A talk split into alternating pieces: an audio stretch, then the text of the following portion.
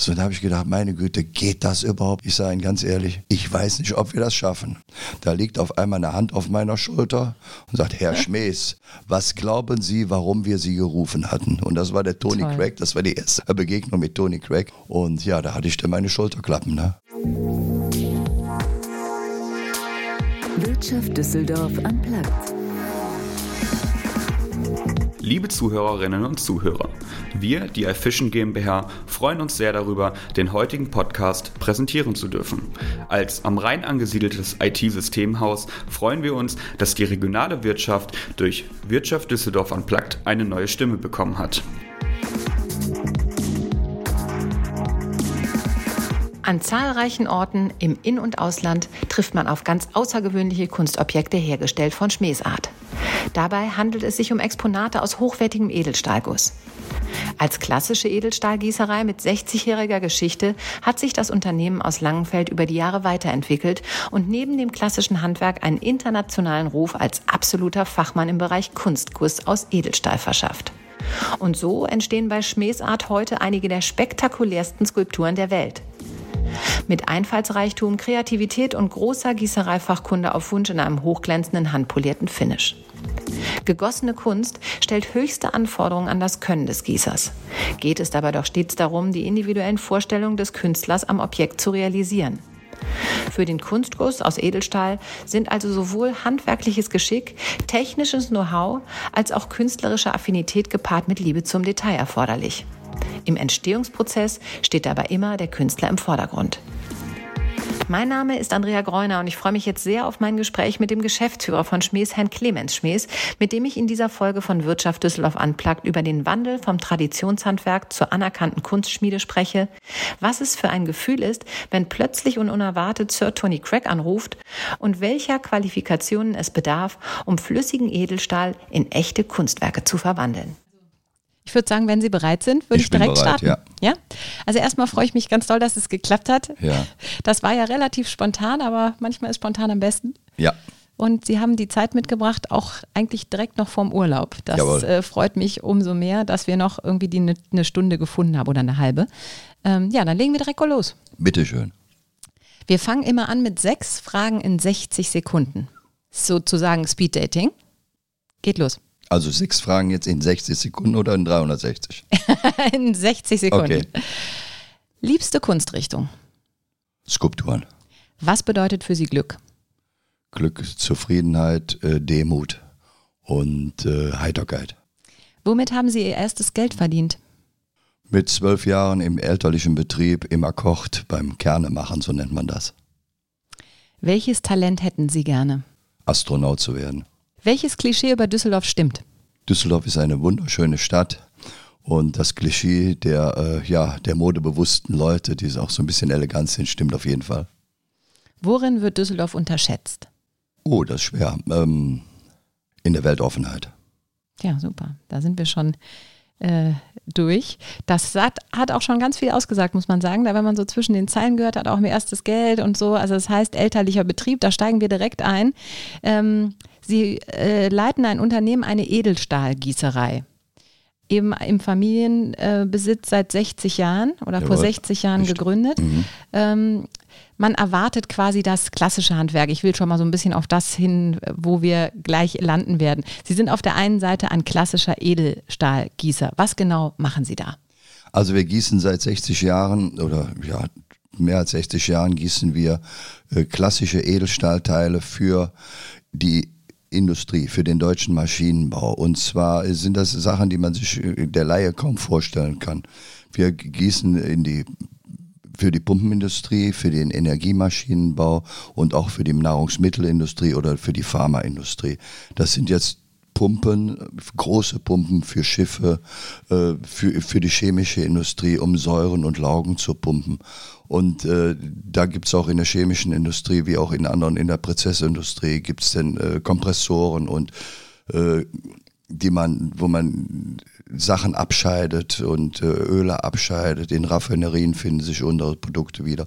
Aber auch wenn Sie morgens Ihre Wurst essen oder Ihre Marmelade, da haben wir große, große Maschinenteile wie Kutterschüsseln oder Fleischwölfe, die wir verarbeiten, aber auch wenn sie dann ihre Aspirin nehmen, da sind bestimmt irgendwelche Mixer, äh, wo wir Halbzeuge für herstellen, die dann von unseren Kunden verwertet werden oder verwendet werden. Also Wahnsinn, eine ganz große Bandbreite. Man begegnet dem wahrscheinlich irgendwie, wie Sie auch sagen, regelmäßig im Alltag, ist einem gar nicht bewusst, ja. wofür alles Edelstahl vergossen wird. Richtig, das ist, äh, ist kaum jemand bewusst, vor allem dieser industriell hergestellte Einzelguss. Wir machen nur Einzelguss, wir machen nur äh, projektbezogene Teile und äh, wir haben gar keine Serien in unserer Fertigung. Wir gießen maximal fünf Teile und äh, warten dann natürlich irgendwann auf den nächsten Auftrag. Und Einzelguss heißt dann, es wird immer eine neue Schablone sozusagen hergestellt. Jawohl, richtig. Und auf die wird dann, werden dann diese vier, fünf Teile genau. individuell ausgegossen. Genau, diese Schablone, die Sie, wie Sie es genannt haben, nennen wir im Fachjargon Modell. Und dieses Modell wird in eine Sandform gepresst wie am Strand.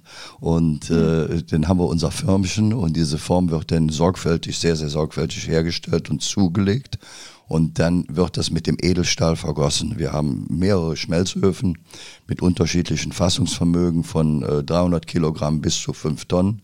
Und der wird dann erhitzt, je nach Werkstoff, äh, in verschiedene Temperaturen, aber bis zu 1650 Grad. Und dann wird er dann vergossen und in diese Sandform abgegossen. Die Sandform ist danach zerstört, die gibt sich wieder, aber den guten, den guten Guss, den holen wir dann raus und verarbeiten den weiter. Warum ist die dann zerstört? Wieso? Ja, weil der weil Sand, der äh, hält ja nur bis äh, einige, äh, die, der hält die Temperatur nur bis zu 300 oder 400 Grad aus, allerdings über einen Zeitmoment. Und in der Zeit, wo der Verhärtet Stahl abkühlt, äh, geht der Sand kaputt. Ach so, das heißt, das passt noch so in der Form ja, quasi und ja. dann platzt es auf, dann liegt genau. da der fertige, die ja, fertige Stahlform. Im Idealfall haben wir eine, äh, gießen wir rein und haben eine harte Stahlschale, die nicht mehr zerstört wird. Der, der Stahl, der kühlt dann ab und die Sandform, die zerstört sich dann selbst. Die verbrennt. Das ist natürlich irgendwie so einfach ein ganz logischer, ja. auch ein ganz logischer Prozess. Ja. Aber es hört sich natürlich jetzt alles einfacher an, als es ist. Da kommen wir auch genau. gleich sicherlich nochmal in der Spezifizierung drauf. Ja, es ist auch unheimlich schwer zu erklären, damit auch der Laie was versteht. Ja, wenn ich es als Blondine hier verstehe, ne, dann hoffe ich das. Schön, schöne grüne Bluse. dann müssen die das da draußen auch verstehen.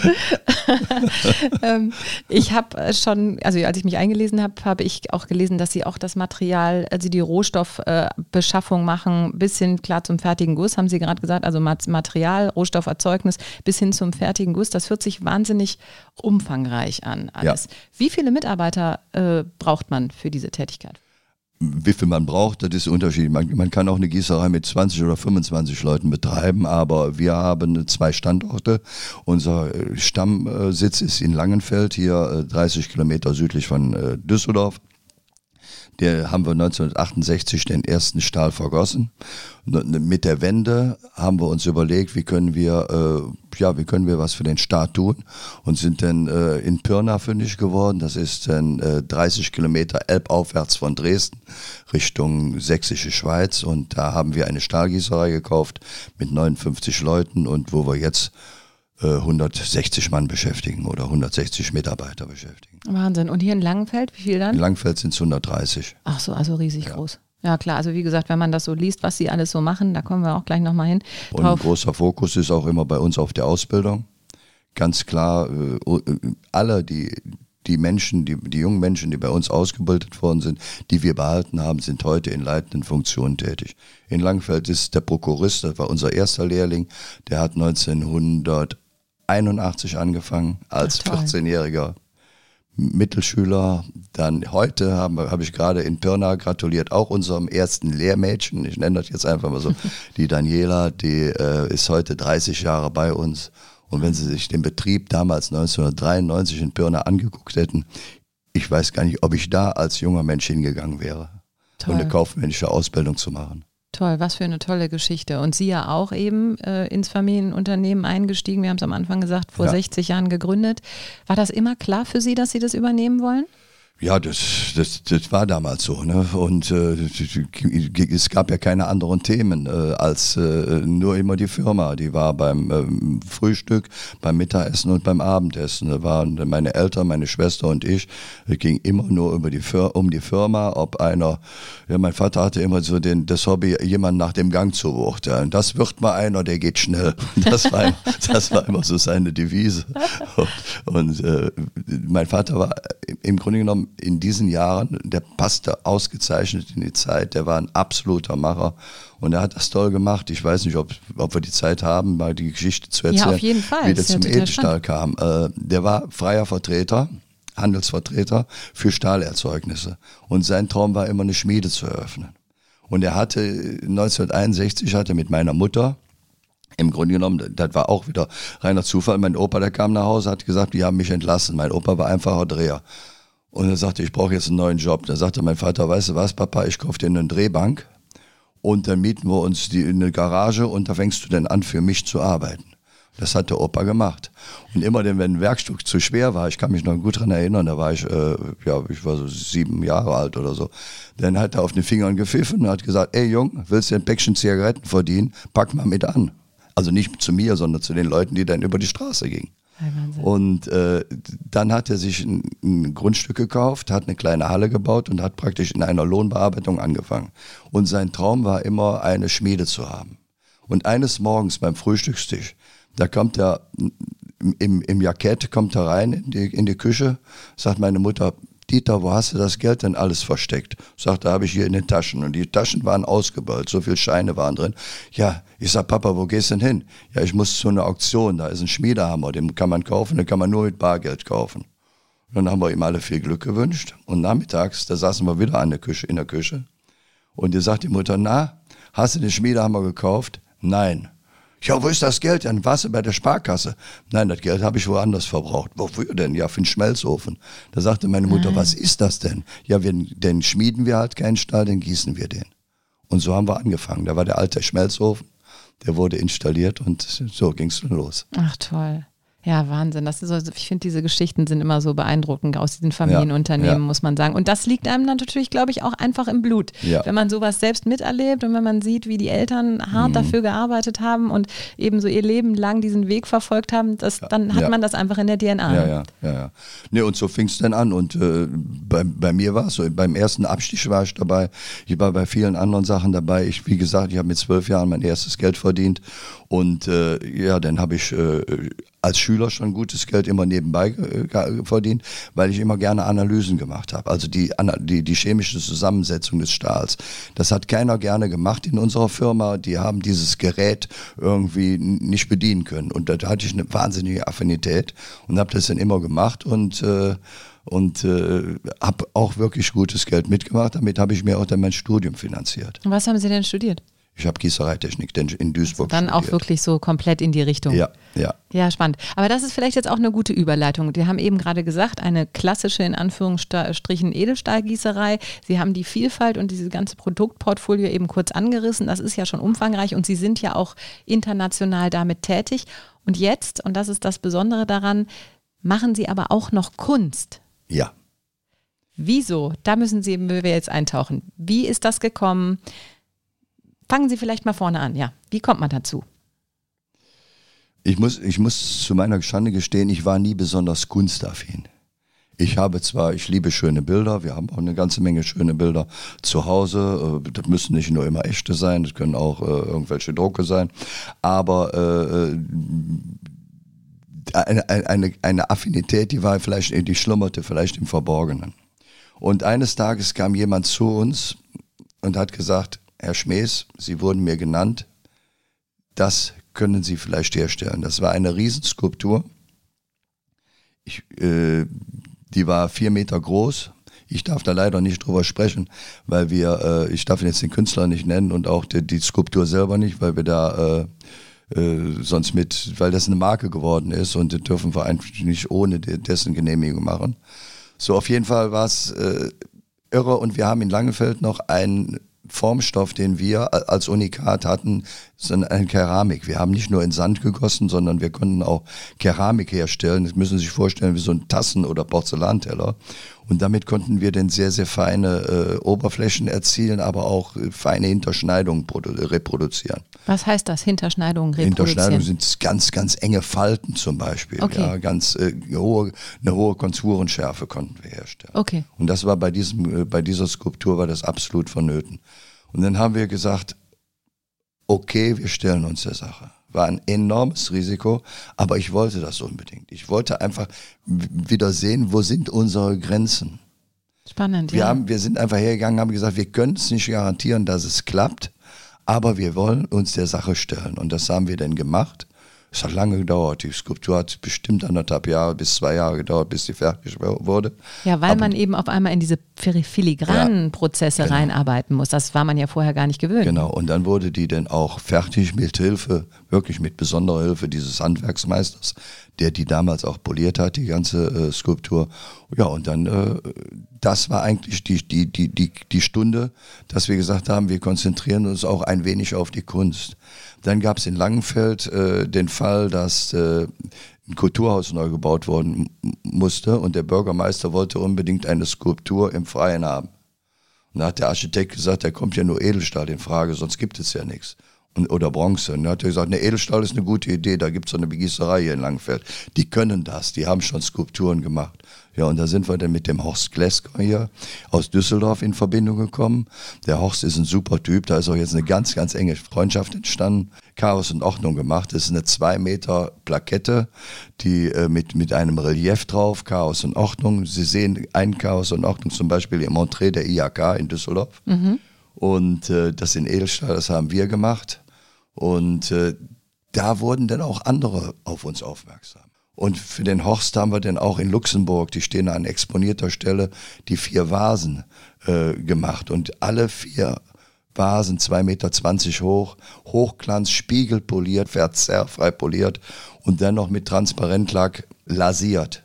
Sie können sich also durch den Lack auch praktisch Sehen. immer noch, der Mann, der kann sich da rasieren.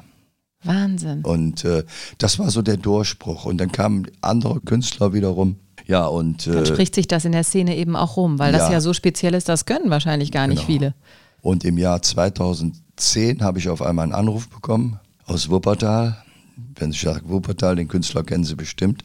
Das war dann aus dem Büro Tony Craig. Da sagte mir sein, seine rechte Hand, der Herr äh, McCormick, sagte, Herr Schmees, Sie müssen mal kommen. Ich habe von Ihnen gehört.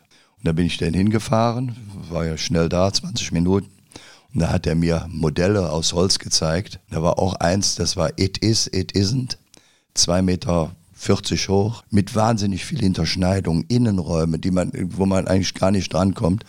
Und er sagte, ich sag, und das wollen Sie in Edelstahl gegossen haben. Und Sie müssen sich jetzt vorstellen, im Gegensatz zu der Bronze oder zu normalem Eisen, dass das Eisen und die Bronze, die fließen wie Wasser. Das ist so dünnflüssig mhm. wie Wasser.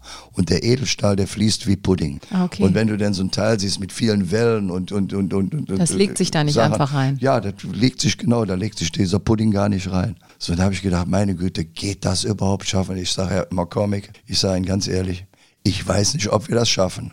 Da liegt auf einmal eine Hand auf meiner Schulter und sagt, Herr Schmees, was glauben Sie, warum wir Sie gerufen hatten? Und das war der Tony Toll. Craig, das war die erste Begegnung mit Tony Craig.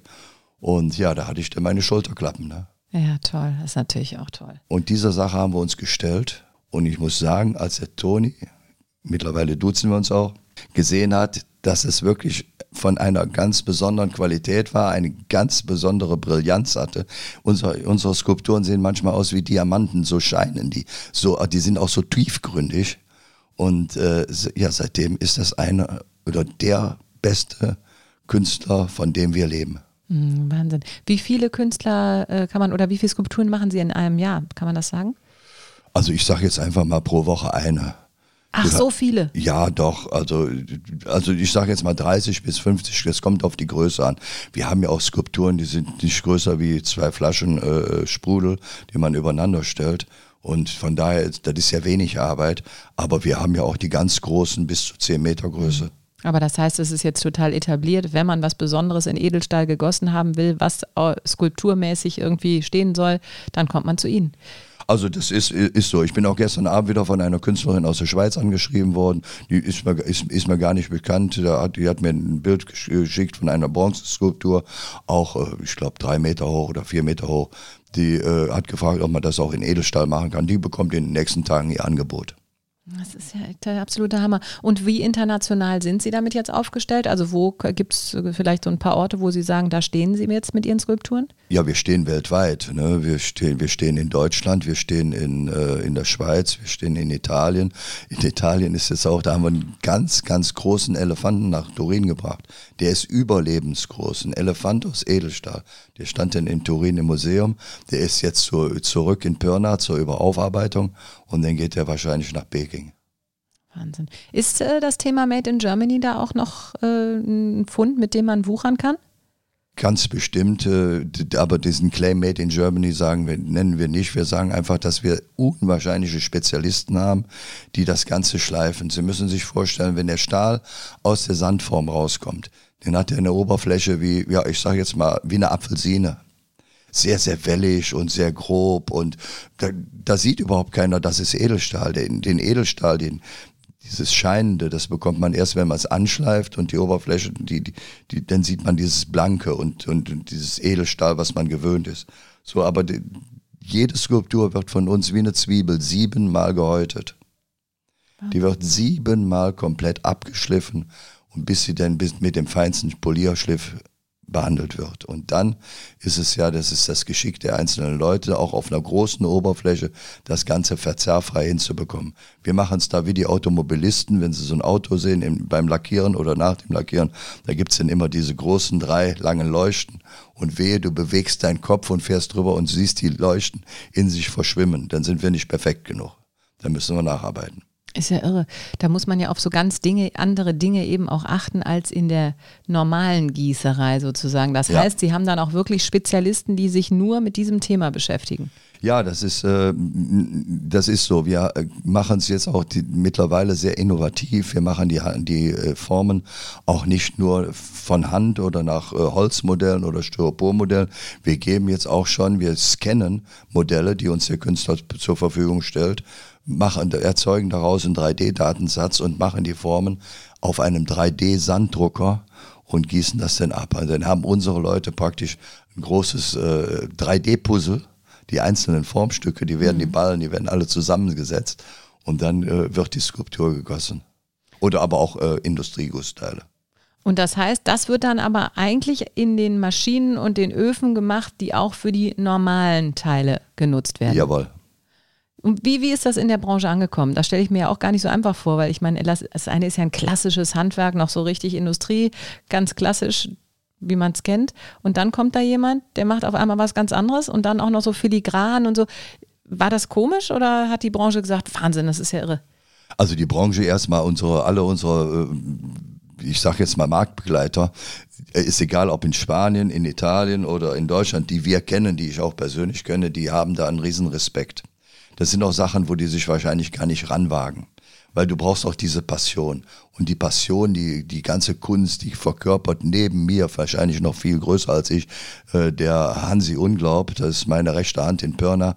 Der ist auch mittlerweile Geschäftsführer und auch Gesellschafter mit im, im, im Betrieb in Pirna.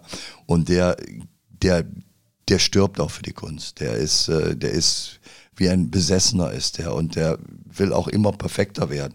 Wenn ich dem manchmal sage, mal lass doch mal eine, eine 5 Grad sein da oben in 5 Meter Höhe, da sieht doch keiner, ob da eine kleine Pore drin ist und so, und dann brauchst du doch nicht nochmal nachzupolieren. Sagt der Clemens, das muss perfekt sein, das muss, das wird so gemacht, ja.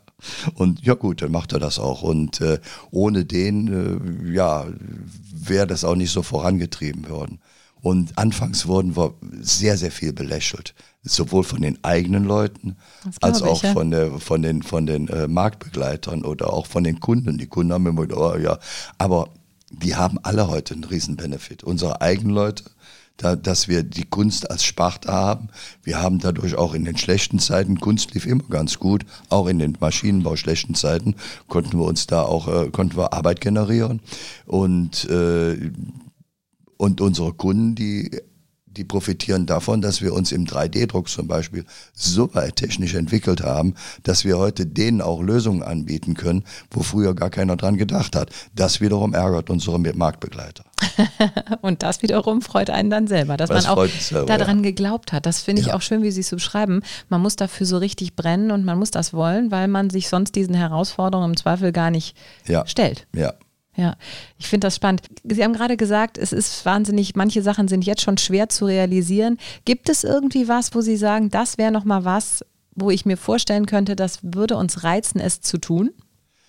Da sind wir ja wieder ähm, gebunden. Das sind ja die Sachen, die wir machen, sind ja die Ideen des Künstlers zu verwirklichen. Und das haben wir in diesen jetzt mittlerweile über 20 Jahren erfahren das Schlimmste ist, dem Künstler zu sagen, ich muss andersrum anfangen. Wenn jetzt eine neue Pumpe äh, konstruiert wird, dann kommen klassisch die Pumpenbauer oder die anderen Bauer, äh, die anderen Konstrukteure des Maschinenbaus auf den Gießer zu und sagen, hör mal, hast du eine Idee, wie wir das besser machen können? Wie wir das Ganze produktionssicherer machen können oder wie wir Gewicht einsparen können oder irg irgendwelche Sachen immer. Das macht der Künstler nichts. Und wenn wir uns erdreisten, praktisch unser, unser Gehen das zu sagen, sozusagen wir, können das, wir können das jetzt, äh, wir könnten das aber so machen, aber da müssen wir die Kontur verändern. Um Himmels Willen, da machst du den größten Fehler, den du machen kannst. Das ist ja Majestätsbeleidigung. Das mussten wir auch schmerzlich erfahren.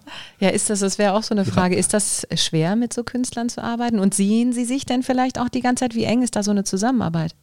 Ach, das kommt immer auf die Transparenz an. Wenn man, äh, wenn, wenn man, den, wenn man sich frühzeitig um die Probleme kümmert, aber der Künstler hat wenig Verständnis dafür, wenn wir sagen, nein, das geht nicht. Gucken Sie, wir machen große Skulpturen. Edelstahl hat ein wahnsinnig hohes Gewicht. So, und dann auf einmal stehst du denn da, hast eine Skulptur geliefert, die, wird, die soll in New York in ein Hochhaus transportiert werden. Ja, und dann ist sie zu schwer, der Fahrstuhl fährt nicht mehr. Ach du Schande, ja klar. Ja, dann ist der Künstler erstmal sauer oder die, oder die Bodenbelastung im, im, Museum, das geht nicht mehr. Ne? Und so, und, und, dann sagen die, Mensch, aber ich will dieses Teil haben, aber das muss denn anstatt, ich sage jetzt mal, drei Tonnen, muss es nur anderthalb Tonnen wiegen. So, das und dann stehst du denn da eigentlich nicht möglich oder wie, ja, wie löst man ja, dann, füllt man da, aus da oder was? wir uns langsam, ja genau, da tasten wir uns langsam immer weiter ran und unsere Technik ist uns auch großartig fortgeschritten. Damals das Teil, das erste Teil, da haben wir noch gesagt, wir brauchen etwa dreieinhalb Zentimeter Wandstärke. Heute sind wir runter auf zwölf. Das ist einfach durch den technischen Fortschritt, den wir... Auf zwölf Millimeter? Ja, auf zwölf Millimeter, Entschuldigung, ja. Also von 35 auf 12. Also wir Wahnsinn. haben das über die Hälfte reduziert. Also wir können auch großflächig gießen mit 12 Millimeter Wandstärken. Ja, Wahnsinn. Also ich meine, ich habe die Bilder ja gesehen. Das ist ja immer das Schade, äh, das was so schade ist äh, beim Podcast, dass man es eben nur hört. Man muss es wirklich mal gucken. Ich kann es jedem nur empfehlen, der jetzt zuhört, mal bei Schmähs Art. Da sind ja auch, kann man ja auch sich mal ein paar Bilder angucken. Da sieht man ja auf der ja, Seite ein bisschen gerne. was.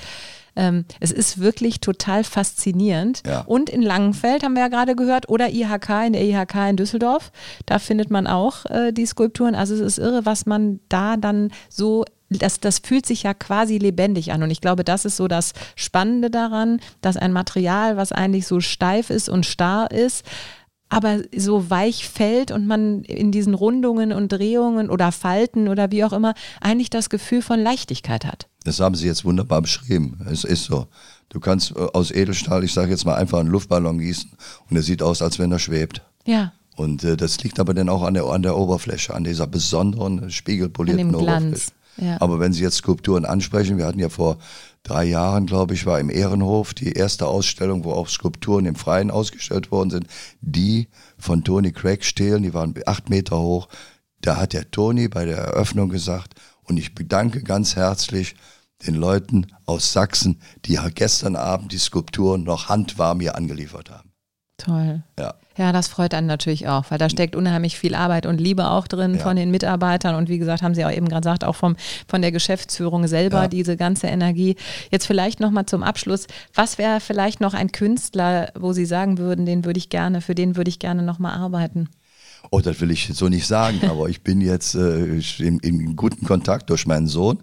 Der hatte über einen Freund, hat er einen, ja, einen Shootingstar äh, ausgegraben. Mit dem habe ich schon zwei, dreimal telefoniert und äh, wir werden uns im Oktober verabreden. Und wenn das was geben sollte, melde ich mich gerne wieder bei Ihnen. Ja, sehr gerne. Da freuen wir uns sehr drauf. Also erstmal herzlichen Dank. Ich finde, das ist ein total spannendes Thema. So sind wir auch zusammengekommen. Das war ja relativ spontan. Sie haben nur kurz erzählt, was Sie machen und dann haben wir sofort sind wir da eingestiegen und dann war klar, Sie müssen kommen.